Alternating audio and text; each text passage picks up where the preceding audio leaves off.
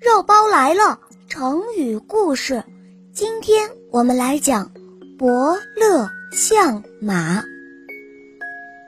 传说在天上管理马匹的神仙叫做伯乐，在人间，人们把精于鉴别马匹优劣的人也称为伯乐。第一个被称作伯乐的人，本名是孙阳，他是春秋时代的人。由于他对马的研究非常出色，人们便忘记了他本来的名字，干脆就称他为伯乐，一直到现在。有一次，伯乐受楚王的委托，购买能日行千里的骏马。伯乐向楚王说明，千里马很少，找起来也不容易，需要到各地去寻访，请楚王不必着急。他会尽力将事情办好。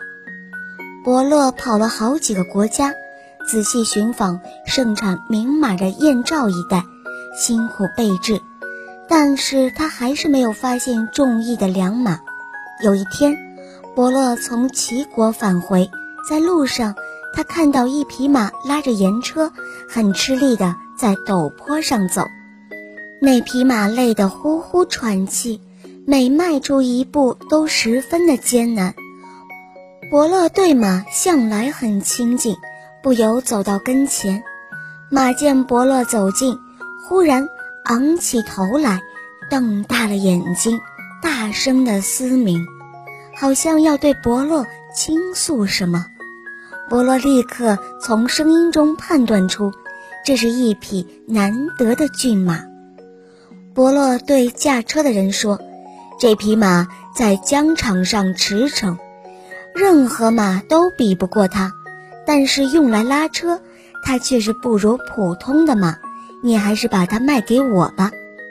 驾车的人认为伯乐是个大傻瓜，他觉得这匹马太普通了，拉车没有力气，吃的又太多，又是骨瘦如柴，于是他毫不犹豫的就同意了。伯乐牵走了千里马。直奔楚国，伯乐牵马来到楚王宫，拍拍马的脖子说：“我给你找到了好主人。”千里马想明白伯乐的意思，抬起前蹄，把地面震得咯咯作响。他引颈长嘶，声音洪亮，如大钟石盘直上云霄。楚王听到马嘶声，走到宫外。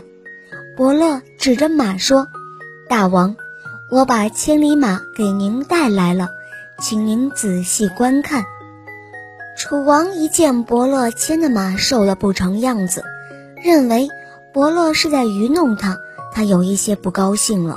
他说：“我相信你会看马，才让你去买马。可是你买的这是什么马呀？这马连走路都很困难。”能上战场吗？伯乐说：“这确实是一匹千里马，不过他拉了一段车，又喂养的不精心，所以看起来很瘦。只要精心喂养，不出半个月，一定会恢复体力的。”楚王一听，有一点将信将疑，便命马夫尽心尽力地把马喂好。果然。马变得精壮神俊，楚王跨马扬鞭，但觉两耳生风，喘息的功夫已跑出了百里之外。后来，千里马为楚王驰骋沙场立下了不少的功劳，楚王对伯乐更加的敬重了。